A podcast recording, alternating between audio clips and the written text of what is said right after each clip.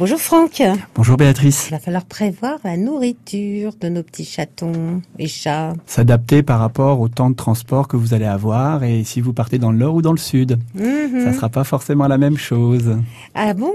Ah bon, je ne savais pas, je pensais qu'ils avaient toujours le même type de croquettes ou autre. Alors, vous pouvez toujours adapter euh, la même croquette, mais un chat, par exemple, s'alimente aussi euh, avec de l'alimentation humide.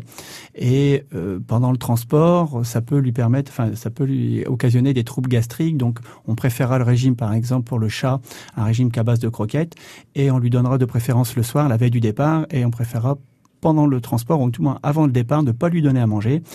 Et après un certain temps de route, de dire on fera une pause et on regardera et on, on, on pourra commencer à lui donner à boire et à manger quand il aura, on aura constaté qu'il s'est bien adapté au transport. Voilà, s'il va bien, s'il n'a pas vomi partout. Tout à fait, exactement. Ouais. Parce que ça, ça peut, un petit conseil, tester votre, votre animal, votre chat sur, le, sur la route. Il s'arrive parfois que certains chiens ou chats ne supportent pas le, le transport. Donc, mm -hmm. testez-le avant, ça serait un bon conseil. Et on les rafraîchit? Alors, vous pouvez les rafraîchir alors, il existe des tapis rafraîchissants en fonction de ce que je vous disais. Si vous partez dans le nord, il fait peut-être un peu moins chaud, mais en tout cas dans le Ça sud, dépend. il y a des tapis rafraîchissants qui vont permettre de réguler la température de votre animal, qui va éviter de baver, et ça vous rassurera déjà.